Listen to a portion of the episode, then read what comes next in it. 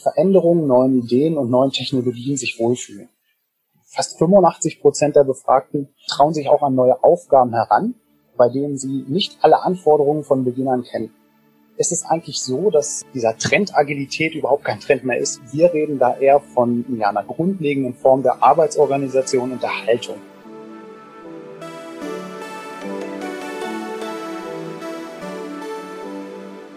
Hallo und schön, dass ihr zur ersten Folge unseres Podcasts Sprint New Work, New Mindset eingeschaltet habt. Ich bin Marie-Therese Reinhardt, Beraterin bei der Deloitte und werde mit meinen Kollegen Andreas Sloger und Yang Yun Chen im Rahmen dieses Podcasts mit Entscheidern und Entscheiderinnen bezüglich agiler Transformation, neuen Arbeitsformen und Organisationen sprechen. Bevor wir in den nächsten Folgen eher auf Praxiserfahrungen eingehen, beleuchten wir das Thema heute in der ersten Folge unter wissenschaftlichen Aspekten. Dazu ist heute Benedikt Simmert mein Gast, den ich vor meiner Zeit bei Deloitte in seiner Forschung unterstützt habe. Benedikt ist wissenschaftlicher Mitarbeiter und Doktorand am Wissenschaftlichen Zentrum für Informationstechnikgestaltung der Universität Kassel am Fachgebiet Wirtschaftsinformatik bei Professor Leimeister und außerdem assoziierter Forscher am Institut für Wirtschaftsinformatik der Universität St. Gallen. Benedikt forscht intensiv im Bereich agiler Arbeit und der agilen Transformation von Unternehmen und deren Auswirkungen auf Mitarbeitende bzw. Geschäftsmodelle, die dadurch entstehen. Hallo Benedikt, ganz herzlich willkommen zu unserem Podcast. Ich freue mich, dass du dabei bist und wir unseren Hörerinnen spannende Einblicke in deine Forschung geben können. Hi Marie-Therese, danke für die einführenden Worte und erstmal danke, dass ich auch hier sein darf. Ich freue mich auf unseren Podcast heute Du hast dich ja in den letzten Jahren in deiner Forschungsarbeit auch intensiv mit der Agilität von Unternehmen befasst und von agilen Methoden, Arbeitsformen, Organisationsstrukturen bis hin zum agilen Mindset war da alles dabei. Diesbezüglich habt ihr auch verschiedenste Unternehmen aus verschiedenen Industrien analysiert und dabei herausgefunden, dass viele Unternehmen zwar mit agilen Methoden wie Scrum oder Kanban arbeiten, aber dass die Agilität in den Köpfen der Mitarbeiterinnen in der Unternehmenskultur auch verankert sein muss, damit Agilität gelebt wird. Bevor wir einsteigen, würde ich dich grundsätzlich einmal fragen, wie du für dich ein agiles Unternehmen definierst. Also was sind hier die wichtigsten Eigenschaften für dich, die ein Unternehmen agil machen? Also ich kann mal mit einem Satz starten, der das, glaube ich, ganz gut zusammenfasst. Für mich ist ein agiles Unternehmen ein Unternehmen, das über eine schnelle und proaktive Wahrnehmungs- und Adaptionsfähigkeit verfügt die ganz wichtig über alle Ebenen des Unternehmens, äh, beispielsweise die Arbeitsorganisation, die Führung und die Mitarbeitenden, wertorientiert sich am Kunden ausrichtet. Mit anderen Worten, ein agiles Unternehmen kann schnell und flexibel auf sich ändernde Marktbedingungen und Kundenbedürfnisse reagieren. Wir haben jetzt verschiedene Unternehmen ja auch in ihrer agilen Transformation begleitet und damit vielen ähm, Top-Führungskräften in den Unternehmen besprochen. Und da hören wir eigentlich immer wieder raus, dass ein agiles Unternehmen sich schnell und flexibel auf Umweltbedingungen anpassen muss, dass die Kundenorientierung ein ganz wichtiger Faktor ist. Dann wird häufig schon ganz wichtig das Empowerment der Mitarbeitenden angesehen, eine agile Unternehmenskultur und eine crossfunktionale und ergebnisorientierte Zusammenarbeit in Netzwerken. Das steht für diese Top-Führungskräfte sozusagen da im Zentrum. Was mir persönlich dabei wichtig ist, dass man eine ganzheitliche Perspektive anschaut. Also wenn wir von agilen Unternehmen sprechen, dann sollten wir auch wirklich alle Ebenen und Sichtweisen des Unternehmens einbeziehen. Häufig wird auch unterschieden zwischen Doing Agile und Being Agile. Also das ist etwas, was wir aus der Praxis sozusagen auch ableiten konnten. Doing Agile heißt dann so viel wie die agilen Arbeitsstrukturen, Methoden und Prozesse. Letztlich also, wie wird auf agile Weise gearbeitet. Und Being Agile heißt so viel wie das ja, agile Unternehmen in Form des agilen Mindsets, der Agilität der Mitarbeitenden und letztlich die gelebte Unternehmensagilität. Also wie sind die Werte und Prinzipien in der Kultur des Unternehmens und den Mitarbeitenden verankert? Und da ist ganz wichtig, das muss verzahnt werden. Also Doing und Being Agile muss sozusagen ein Zusammenspiel ergeben. Wobei ich auch glaube, dass ähm, das Being Agile doch die weitaus größere Herausforderung in der Implementierung darstellt. Das klingt ja sehr, sehr spannend und auch sehr, sehr umfangreich, was da alles berücksichtigt werden muss. Wie siehst du denn den aktuellen Status quo der agilen Transformation von Unternehmen? Also was hat sich hier auch in den letzten Jahren insbesondere im deutschsprachigen Raum getan? Also man kann auf jeden Fall festhalten, dass die agile Transformation in den Unternehmen, also gerade im deutschsprachigen Raum, deutlich voranschreitet. Also wir sehen das konkret an einigen Studien, die wir gemacht haben, zum Beispiel an einer steigenden wahrgenommenen Unternehmensagilität. Wir haben also Mitarbeiter und Führungskräfte befragt, wie sie denn in ihrem Unternehmen die eigene Unternehmensagilität sozusagen ansehen. Und die steigt im Vergleich der letzten Jahre. Ähnlich sieht das zum Beispiel auch aus bei den Mitarbeitern und Führungskräften, wenn die ihre eigene Agilität mal einschätzen sollen. Auch da sehen wir in den letzten Jahren einen Anstieg. Und ich habe einfach mal ein paar Zahlen mitgebracht damit man sich das mal vorstellen kann. Mhm. Ähm, dabei muss man bedenken, wir haben Mitarbeiter und Führungskräfte gefragt, die sich ohnehin in agilen Transformationsprozessen befinden oder die schon mal agil gearbeitet haben oder aktuell agil arbeiten. Das heißt also, wir haben nicht einen groben Querschnitt genommen, sondern haben uns konkret auf Leute, die sozusagen schon Erfahrung mit Agilität haben, bezogen. Und von denen sagen zum Beispiel 83 Prozent, dass sie mit Veränderungen, neuen Ideen und neuen Technologien sich wohlfühlen. Fast 85 Prozent der Befragten trauen sich auch an neue Aufgaben heran, bei denen sie nicht alle Anforderungen von Beginn an kennen. Also so ein klassisches Anwendungsgebiet eigentlich von Agilität, wenn man, wenn man die Umwelt noch nicht so gut kennt. Außerdem ist es eigentlich so, dass ähm, dieser Trend Agilität überhaupt kein Trend mehr ist. Also wir reden da eher von ja, einer grundlegenden Form der Arbeitsorganisation und der Haltung. Eine weitere wichtige spannende Erkenntnis ist, dass so agile Transformationsprozesse natürlich auch Schwankungen unterliegen. Beispielsweise jetzt ähm, Corona ist ein gutes Beispiel. Da sind dann doch auch extreme Schwankungen aufgetreten, die zum einen positiv wirken können, aber halt manchmal auch negativ. Wichtig ist, was wir als Erfolgsfaktor da identifiziert haben, ist, dass diese Schwankungen hauptsächlich durch das äh, Top-Management abgefedert werden können. Das muss nämlich kontinuierlich äh, involviert bleiben und immer wieder mit neuen Impulsen die Transformation positiv vorantreiben. Ich habe sogar auch ein kleines Beispiel mitgebracht. Wir haben also ein Unternehmen begleitet und ähm, analysiert, bei dem die Führungskräfte letztlich durch Führungsarbeit abgelöst wurden. Das heißt, in den Teams gab es keine Führungskräfte mehr, sondern nur noch ähm, sozusagen die Führungsarbeit, die aber auf das eigene Team verteilt wurde. Und da gab es jetzt Teams, die konnten damit sehr, sehr gut umgehen. Und dann gab es Teams, die konnten damit erstmal nicht so viel anfangen und waren da ziemlich am struggeln. Und ähm, das Unternehmen hat sozusagen dann einen Schritt zurück gemacht und in diese Teams sogenannte Interimsmanager eingesetzt. Und die hatten sozusagen die Aufgabe, sich nach sechs bis zwölf Monaten, wenn sie das Team dahin bekommen haben, dass sie es alleine sich selber organisieren können, dementsprechend sich wieder abzuschaffen. Und das zeigt also, dass durchaus ein Rückschritt in Anführungsstrichen durchaus eigentlich nur zum Schwung holen auch da sein kann und am Ende dann doch positive Effekte haben kann. Also hat sich ja durchaus gezeigt, dass nicht alle Mitarbeiterinnen schon vielleicht bereit sind, komplett agil und empowered zu arbeiten, sondern dass da schon auch oft noch so eine Leitfigur da sein muss, die das Ganze ein bisschen ähm, unterstützt, pusht, vielleicht auch ja einfordert, die Mitarbeiter daran führt. Absolut. Also wir dürfen nicht vergessen, es ist ja sowohl für Mitarbeitende als auch Führungskräfte ja, eine neue Form des Arbeitens. Die meisten von denen sind nämlich in eher traditionellen hierarchischen Strukturen groß geworden.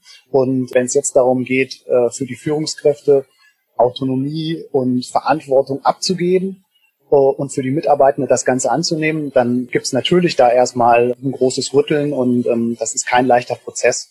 Denn zwar haben so agile Vorgehensweisen immer auch die Möglichkeit, Mitarbeitende zu empowern, das kann darin dann sein, dass es selbstbestimmtes Arbeiten gibt, Aufgaben und Projekte, die den eigenen Kompetenzen entsprechen, aber auch sozusagen einen Einfluss auf Prozesse und Endprodukte direkt zu haben, ist nicht immer für jeden Mitarbeitenden selbstverständlich.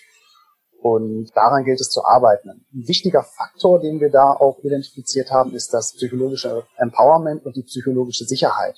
Heißt also, man muss natürlich auch in der Lage sein können, Risiken oder Gefahren einzugehen. Also wenn ich mich dementsprechend nicht wohlfühle, ähm, wenn ich mal ein Risiko eingehe und Angst vor den Konsequenzen habe, dann werde ich das im Zweifelsfall nicht, nicht eingehen.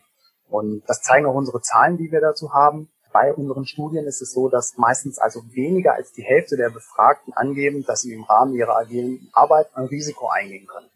Und wenn Mitarbeitende das dementsprechend nicht machen können, dann wird es auch nicht umgesetzt. Das ist häufig der Fall. Also spielen die Mitarbeiterinnen in agilen Transformationsprozessen eine sehr, sehr wichtige Rolle, sind quasi ein Erfolgsfaktor der, der agilen Transformation. Und da ist ja dann auch das Stichwort Empowerment super wichtig. Also sind Mitarbeitende nicht empowered, dann wird es auch schwierig mit einer agilen Transformation oder siehst du das anders?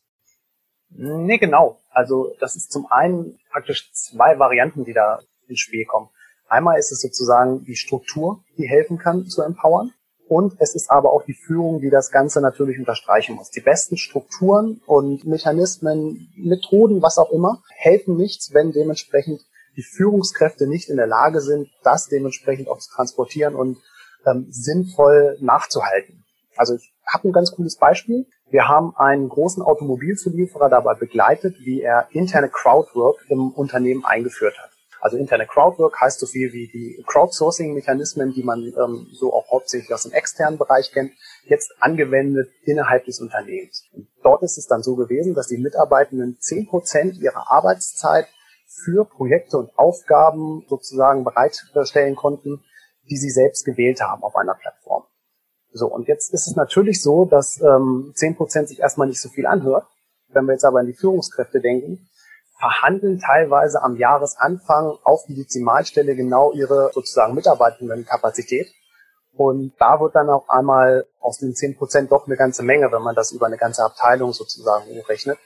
Und das ist natürlich dann konfliktär sozusagen mit diesem Anreiz, den man den Mitarbeitenden geben will.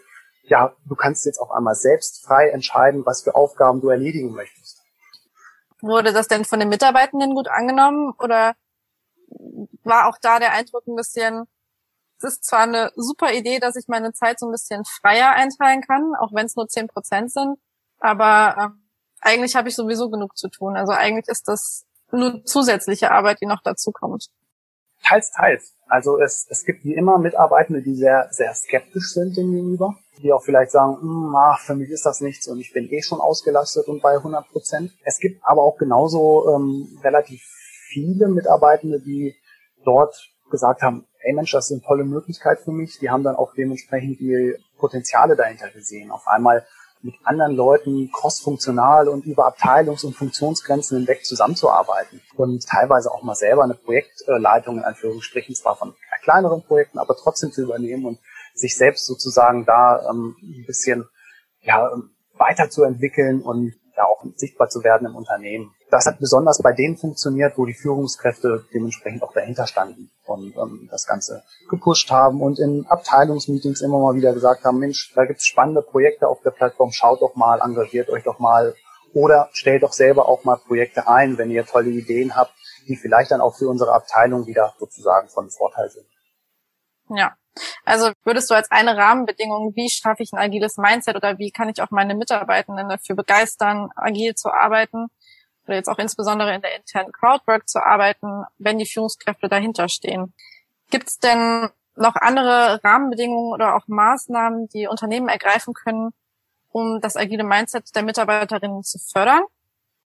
Absolut. Also neben diesen Führungsaspekten, die wir schon angesprochen haben, wo es letztlich um ja, einen empowernden Führungsstil, ähm, würden wir jetzt das Ganze bezeichnen, geht es rund um diesen empowernden Führungsstil natürlich auch noch sowas wie letztlich Unterstützung bei der Priorisierung oder gemeinsame Reflexion von, von Aufgaben, von Entscheidungen, dementsprechend den, die Führungskraft weniger als Entscheider zu sehen, sondern eher als Coach, der unterstützend wirkt und ähm, mit dem man sozusagen auch, auch gewisse eigene Ansichten sozusagen mal challengen kann. Also diese Entwicklung ähm, sehen wir da. Dann ist eine ganz wichtige Entwicklung, dass es regelmäßig und kontinuierlich Wissensimpulse geben sollte. Also um ein agiles Mindset, um Empowerment zu fördern, sollte es auf jeden Fall Wissensimpulse in Form von beispielsweise Weiterbildungen geben, Austauschmöglichkeiten. Ein tolles Beispiel ist, was wir beobachtet haben, ist ein Buchclub. Dort äh, gab es sozusagen Agile Coaches, die Mitarbeitenden regelmäßig ähm, neue Texte zur Verfügung gestellt haben, das waren teilweise PowerPoint-Präsentationen, das waren Einblicke in andere Projekte und die sich dann regelmäßig einmal die Woche getroffen haben und darüber diskutiert haben und so sozusagen diesen agilen Geist noch ein bisschen mehr geatmet haben. Ein zweiter wichtiger Punkt ist auch die Arbeitsgestaltung und da gilt es sozusagen auch strukturell Freiräume zu schaffen. Das heißt also nicht nur zu sagen zur Führungskraft, hier mach doch mal ein bisschen Freiraum für deine Leute, sondern das auch sozusagen institutionell zu verankern. Ein Beispiel ist da, die wöchentliche Zeit für individuelle Projekte einzuräumen. Es gibt also Unternehmen, die sagen ihren Mitarbeitenden, nimm dir zwei Stunden in der Woche Zeit und treib da deine eigenen Projekte voran, bilde dich selber weiter, ähm, mach etwas, was sozusagen im Unternehmenskontext für uns relevant ist. Aber was du da machst, wie du dich da ähm, sozusagen selber strukturierst, das ist dir überlassen. Also sozusagen so ein bisschen Freiraum zum Experimentieren schaffen. Ganz wichtig sind aber auch dann sozusagen institutionelle Reflexionsmetrics, Retrospektiven für Feedback oder halt, wenn es auch einfach nur ist, in Meetings das Prinzip der zwei Füße ähm, laufen zu lassen. Wer nichts zum Meeting beizutragen hat, der darf gehen und darf dementsprechend ohne Konsequenzen das Meeting verlassen, um sozusagen ja, effiziente Zeitausnutzung sozusagen äh, auch ermöglichen zu können. Das sind ja mal ganz spannende Maßnahmen und auch neue Maßnahmen. Also gerade die Idee mit dem Buchclub finde ich ganz spannend, auch um die Mitarbeitenden dazu zu bekommen, dass sie untereinander ein bisschen diskutieren und ähm, neue Themen aufgreifen. Im Rahmen eurer Forschung habt ihr vier Dimensionen des agilen Mindsets definiert. Was genau verbirgt sich dahinter? Was gibt's da für Unterschiede? Also wir haben uns angeschaut, sozusagen, was kann ein großer Erfolgsfaktor für die agile Transformation sein und für agile ähm, sozusagen Arbeitsorganisationsformen. Und wir haben ja jetzt ganz schön viel auch wenig über Strukturen gesprochen und viel über Mitarbeitende und Führungskräfte.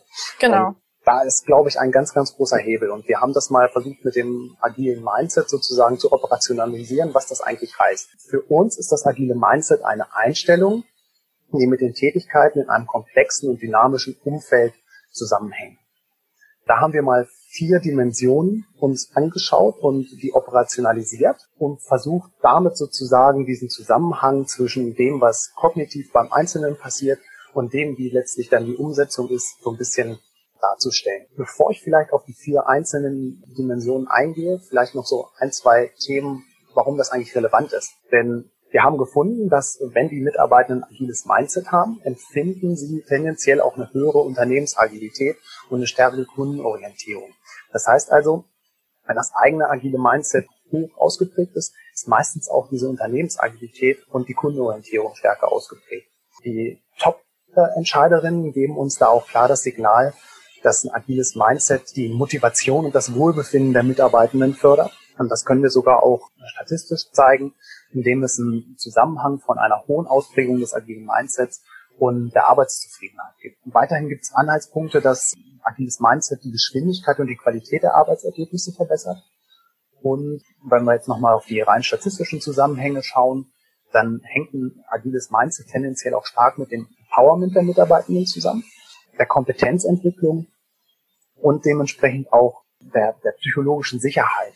Wie fühle ich mich also in diesem äh, agilen Kontext und traue ich mich da auch mal ein, ein Risiko einzugehen. So, und jetzt hast du ja auch die vier Dimensionen des agilen Mindsets angesprochen. Also in der ersten Dimension, da geht es sozusagen um das Ausmaß, in dem eine Person Wert darauf legt, kontinuierlich nach neuen Erkenntnissen bezüglich ihrer Arbeit zu suchen, um auf Veränderungen im Arbeitskontext reagieren zu können. Heißt, kurz gesagt, so eine Person sucht gerne nach Wegen, die eigene Arbeit noch besser zu erledigen. Sie überprüft gerne seine Vorgehensweise oder ihre Vorgehensweise mit anderen und hat diesen Drang, immer Neues lernen zu wollen.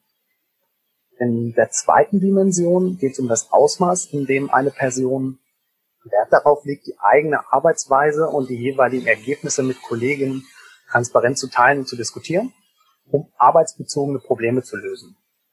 Heißt also, diese Person legt gerne offen für andere dar, woran er oder sie arbeitet. Diese Person schätzt die unterschiedlichen Perspektiven im Team und sucht und gibt gerne aktiv Feedback.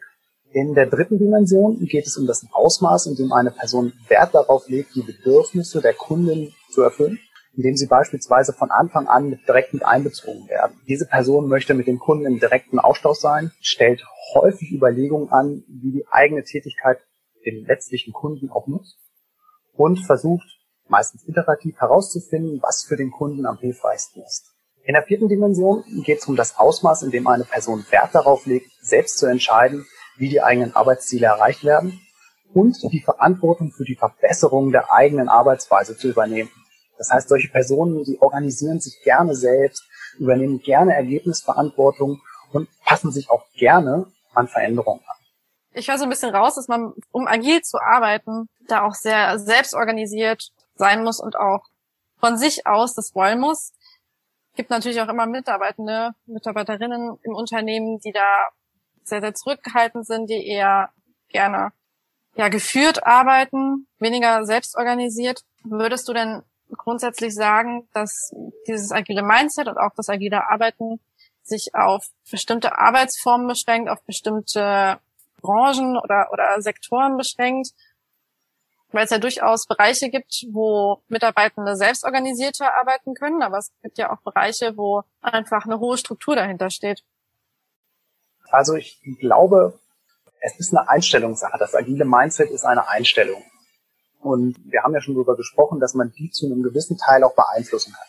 Und ähm, wir glauben eben, dass man diese durch zum Beispiel Gewissensimpulse, Arbeitsgestaltung und Führung ein gewisses Maß sozusagen beeinflussen kann. Denn was wir sehen, ist, dass sich diejenigen, mit denen wir gesprochen haben und die wir befragt haben, diejenigen, die sich da schon länger mit Agilität beschäftigen, die zeigen tendenziell auch ein stärker ausgeprägtes agiles Mindset. Das heißt, äh, man kann da den Schluss ziehen zumindest, als man sagt, wer sich länger damit befasst und wer regelmäßig dabei ist, der zeigt auch wirklich ja, eine agilere Einstellung. Gibt es Mitarbeitende, die prinzipiell eher weniger Lust haben auf agiles Arbeiten? Absolut. Und ähm, das hören wir auch immer wieder in, in unseren Gesprächen, die wir führen, dass es dementsprechend dort Mitarbeitende gibt, für die das nicht unbedingt das Beste ist oder die darauf nicht so eine große Lust haben einfach. Ähm, auch damit müssen die Unternehmen umgehen. Also wir sehen immer wieder, dass es verschiedene Herausforderungen gibt. Ich glaube, es gibt da noch nicht den einen ähm, Königweg, aber es gibt zumindest viele Ansätze, wie man mit, mit diesen Mitarbeitenden umgeht. In den wenigsten Unternehmen haben wir eine komplett agile Umsetzung. Das heißt, es gibt auch immer irgendwelche Hybridmodelle, wo eher traditionelle Bereiche mit agilen Bereichen zusammen interagieren. Das heißt, Mitarbeitende können dann beispielsweise eher sich auf die traditionellen Bereiche spezialisieren. Aber im Ganzen haben wir da relativ wenig Probleme, denn die meisten haben Lust, ähm, sozusagen agil zu arbeiten und haben Spaß dran, zu der, zu der schnellen Sorte zu, gehör, zu gehören und an kreativen, an tollen Dingen mitzuwirken. Sehr cool, das klingt sehr, sehr spannend und ist auf jeden Fall schön zu hören, gerade auch weil sich ja Agilität immer mehr ausbreitet und agile Unternehmensstrukturen, Organisationsstrukturen immer relevanter werden, dass da auch die meisten Mitarbeitenden offen sind und dass man auch Lösungen für diejenigen findet, die nicht so selbst organisiert arbeiten möchten. Konntet ihr denn in der Vergangenheit grundsätzlich evaluieren, welche Vorteile für Unternehmen entstehen, wenn sie agil arbeiten und wenn sie eine Unternehmensagilität entwickeln, jetzt auch im Speziellen in Bezug auf die Corona-Krise. Wir sind ja gerade in einer sehr, sehr besonderen Zeit. Haben hier die agilen Unternehmen besser performt? Wenn ja, wie erklärt ihr euch das?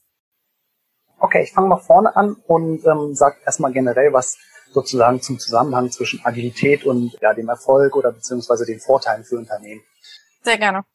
Was wir in unseren Studien sehen, ist, dass es einen tendenziell schon starken Zusammenhang zwischen der Unternehmensagilität und der Unternehmensleistung gibt ähnlicher Zusammenhang besteht auch zwischen sozusagen der Unternehmensagilität und der Kundenorientierung, der Kompetenzentwicklung, dem Empowerment und auch der Arbeitszufriedenheit der Einzelnen. Das heißt, da bestehen sozusagen positive Zusammenhänge, die wir da herausfinden konnten. Um es mal ein bisschen plastischer zu machen, Unternehmen mit einer hohen, ausgeprägten Agilität können zum Beispiel wesentlich einfacher und schneller Produkte oder Dienstleistungen individuell an Kundenwünsche anpassen auf neue Angebote der Konkurrenz reagieren oder neue Technologien erschließen. Das hört sich jetzt prinzipiell schon mal ähm, ganz vielversprechend an. Weiterer Grund könnte zum Beispiel sein, warum Agilität Vorteile bietet, dass man flexibler und schneller auf das eigene Geschäftsmodell ähm, reagieren kann und dort die Entwicklung viel, viel schneller umsetzen kann. Aber auch, und da sind wir jetzt wieder bei einem klassischen Anwendungsfall von Agilität, zeigt sich, dass Mitarbeitende in agileren Unternehmen ihre Unternehmensumwelt als vorhersagbarer empfinden. Heißt also, sie vielleicht ähm, wäre die Vermutung dahinter, die richtigen Werkzeuge an der Hand haben, um mit dieser Unvorhersehbarkeit der Unternehmensumwelt, was ja das Ziel ist, letztlich von Agilität damit umgehen zu können, auch wirklich besser umgehen können. Um auf die Covid-19-Thematik zu kommen, da hat sich auch ganz klar gezeigt, dass sich Unternehmen, die schon sozusagen vor Covid-19 auf Agilität gesetzt haben und beispielsweise agile Prozesse, Strukturen, Mechanismen, Methoden dementsprechend integriert hatten oder auch ein höheres agiles Mindset innerhalb der Mitarbeitenden haben, dass sie besser vorbereitet waren auf diesen, diese große Krise Und ähm, das zeigt sich zum Beispiel daran, dass sie schneller auf die veränderten Kundenanforderungen reagieren konnten, dass es agile Teams besser schaffen, den Team Spirit, den es vorher ja sozusagen in einer Räumlichkeit gab, auch digital zu leben. Und das sozusagen auf Basis, da sind wir wieder dann bei der Selbstorganisation und bei der Eigenverantwortung, die sozusagen schon Routine war. Flexibles und vernetztes Arbeiten in agilen Teams war sozusagen schon vorher Normalität vor Covid-19. Und was wir auch gefunden haben, ist, dass so eine agile Arbeitsorganisation ermöglicht eine flexible Reaktion auf Veränderungen in der Arbeitsweise. Und das kann zum Beispiel sein, dass man jetzt auf einmal aus dem Homeoffice heraus sich sozusagen koordinieren muss, dass man dementsprechend nicht mehr vor Ort ist und mal eben beim, beim Bürokollegen klopfen kann und kann Dinge äh, absprechen. Agile Teams arbeiten außerdem häufig ohnehin vernetzt und ähm, setzen auf transparente Kommunikation. Und zählen dann auch, was wir gehört haben, ganz banale Dinge dazu, wie zum Beispiel die technische Infrastruktur. Häufig war es so, dass äh, in agilen Teams die technische Infrastruktur weitaus besser war als in nicht agilen Teams beispielsweise. Und als die Krise dann gekommen ist, viele Unternehmen ihre Mitarbeitenden erstmal mit mobilen Arbeitsgeräten ausstatten mussten während hingegen die agilen Teams sozusagen nahtlos, zwar jetzt vielleicht von zu Hause, aber trotzdem nahtlos weiterarbeiten konnten. Was wir zusätzlich noch sehen, ähm, dass sozusagen Covid-19 auch ein totaler Beschleuniger der digitalen und agilen Transformation war. Also die Wertschätzung für Agilität ist gestiegen, weil man eben diese Vorteile sieht. Und die Notwendigkeit von agilen Vorgehensweisen wird nun viel, viel transparenter wahrgenommen. Also der Bedarf sozusagen nach Agilität ist schlagartig gestiegen. Und so das letzte Jahr und die vergangenen Monate haben sozusagen auch vielen Unternehmen und Mitarbeitern verdeutlicht, dass ein Stillstand im Bereich dieser Transformation absolut existenzbewohnt wäre.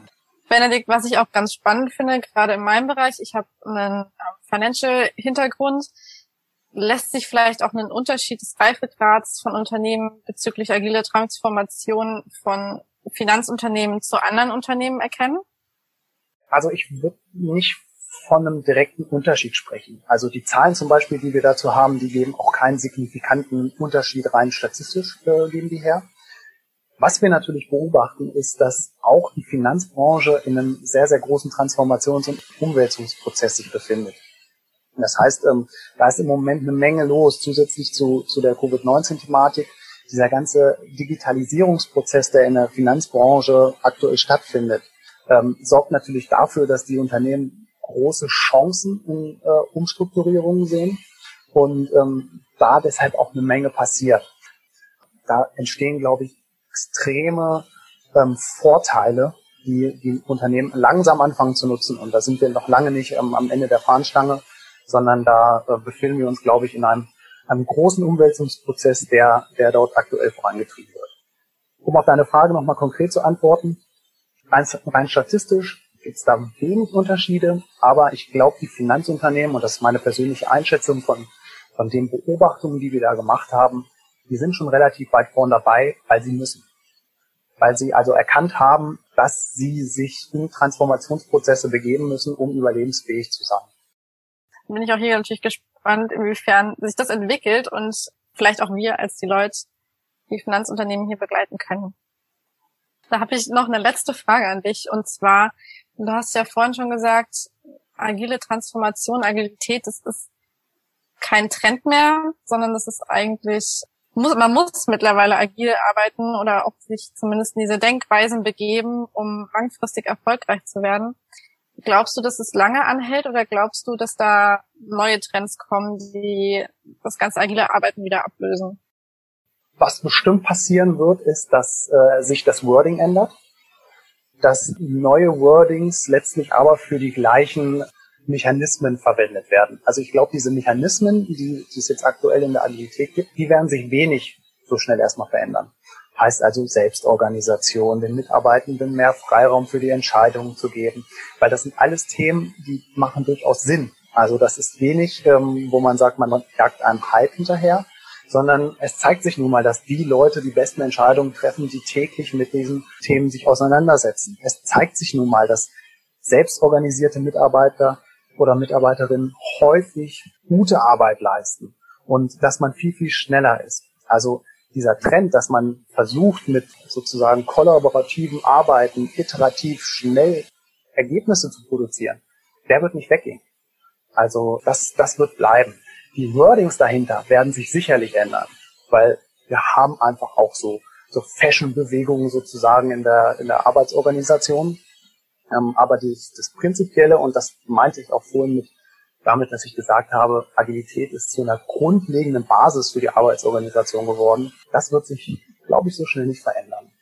Aber natürlich kommen da jetzt Trends zusammen wie New Work, die jetzt, äh, was jetzt aktuell wieder auch durch die Covid-19-Pandemie absolut im Trend ist, kommen da hoch. Und da gilt es natürlich auch erstmal einen vernünftigen Begriffsapparat sozusagen zu treffen und zu unterscheiden, was ist jetzt irgendwie gehört in die agile Ecke, was gehört in die klassisch New Work Ecke und wo sind sozusagen da vor allen Dingen auch Verknüpfungen, die es zu beachten gilt.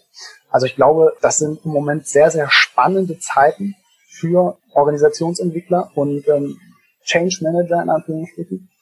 Denn zusätzlich zu den normalen Herausforderungen, die so ein, ein großer Change-Prozess, und häufig reden wir davon, von mehreren hundert Menschen, die neue Rollen verpasst bekommen, die in, in einer komplett anderen Aufbauorganisation, die gar nicht mehr als Aufbauorganisation zu erkennen ist, zusammenarbeiten.